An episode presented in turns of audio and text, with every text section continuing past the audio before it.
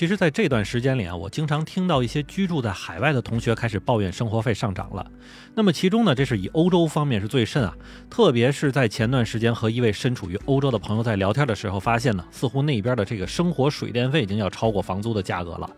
而还在我悠哉悠哉的觉得日本这边可能没有什么影响的时候呢，同事告诉我说，本月的办公室电费账单就已经高达一万六千日元的时候，我就知道这次涨价的板砖已经是生生的拍到了自己头上。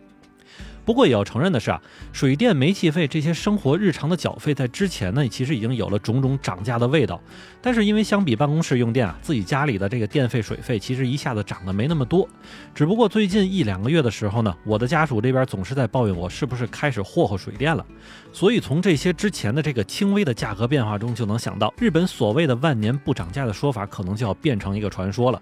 而如果让我再给这个传说加一个备注的话呢，那就是工资真的如同传说一样没涨。欢迎你收听下站是东京，八尾还在站台等着你哦。欢迎大家回来，我是在站台等你的八尾。那么就是在今天早晨的时候啊，我恰好看到了一个新闻啊，说是日本厚生劳动省统计了今年一月份时候的日本平均月收入，发现比去年同期呢增长了百分之零点九，但是呢比疫情之前呢还是少了百分之零点三的。虽然日本政府统计部门在通过这些细微增长来告诉老百姓说啊，说经济已经恢复了，大家不要担心。可如果真的不担心的话，那就是真的心大脑袋大了。因为先不说目前正在进行的这个俄乌战争对于日本的影响啊，单就从今年年初全世界刚刚从疫情中稍微缓过来点的时候，就因为国际油价的上涨，日本这边国内汽油价格可以说是让人有卖车的冲动了。因为一般来说啊，日本国内的高标号汽油价格正常应该是在一百二十八到一百四十日元之间晃的，那差不多折合人民币也就是七到十块钱左右的水平。但是最近一段时间里啊，汽油价格是直接飙升到一百七十九日元，差不多十二块人民币的水平了，并且这个价格还是日本政府已经给了加油站补贴稳定之后的一个油价。那么这件事情带来的一个很直观的变化呢，就是加油站的车少了，加油站的工作人员开始出来招揽生意了。不过隐性的一些变化呢，就是物流运输价格也在小幅的变化。比如那个有着一个黑猫 logo 的 Yamato 的快递公司啊，因为他们已经在二零一九年的时候上涨了一波价格，所以呢，虽然现在还暂时没有涨价，但是也在偷摸增加一些这个货物运输的尺寸，让每辆车能够多拉一些货。而这种做法的最终目的，也是提升整体的一个营收，用来对抗油价和一些其他价格的上涨。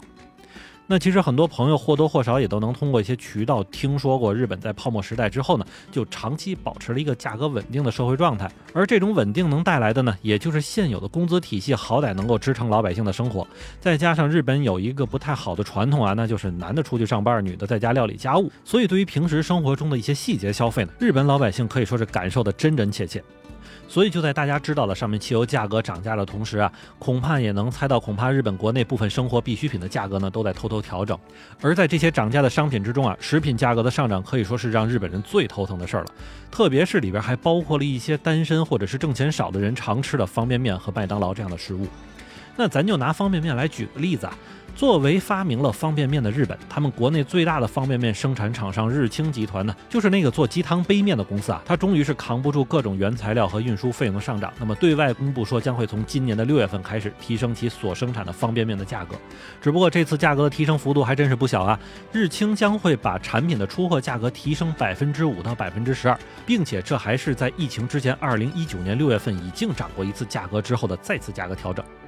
那可能也会有朋友说啊，就算涨了百分之十二，那么方便面的价格是不是也能接受呢？毕竟一两百日元一碗的方便面其实还是很便宜的。但如果我和大家说，日本真的是有很大的一个群体，他们的年收入低到只能吃方便面的话，那么这十几日元的价格上浮将会直接导致他们少买一个沙拉或者火腿肠。而对于涨价这件事情，虽然日清这边也解释说，原因呢是由于俄乌战争导致了小麦进口价格的上涨，但他们最后也是给方便面涨价这事儿认真道了歉啊。所以从这里边我们也能感受出来，方便面对于一些日本人来说真的是重要口粮一般的存在。而另外一个本应万年不涨价的食物，也是我们口中有名的这个肥宅美食麦当劳啊，也是因为各种成本的原因，在三月四号的时候对旗下多种产品进行了十到二十日元的一个价格调整。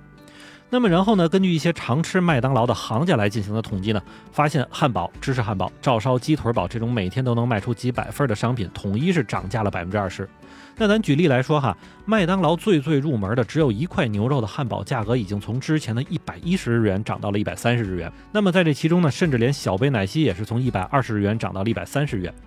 当然，这个单品的涨价也会带动所有套餐价格的调整。不过还算是有人性的是，经典的巨无霸汉堡、薯条这些东西啊，暂时目前还没有价格变化，否则真的就有一些挣钱少的上班族啊，从自己的零花钱里抠预算来吃午饭了。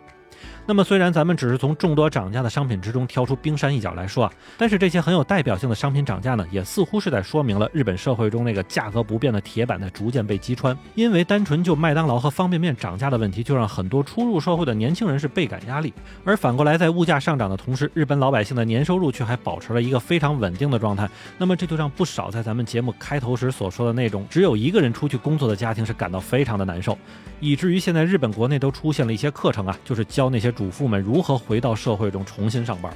所以说啊，这种看似百分之几啊、百分之十几的价格调整，虽然没有那么大张旗鼓啊，但是给向来不太存钱，并且花钱有点可丁可卯的日本人家庭来说，真的是伤害蛮大的。那么好在呢，是冬天马上就要过去了，一些取暖相关的生活费用也终于是要停止了。现在是只能希望在夏天嗷嗷烧空调的这个季节到来之前啊，这个油费和电费可真的是别再涨了吧。那么好，感谢大家收听下站是东京，我是在站台等你的八尾。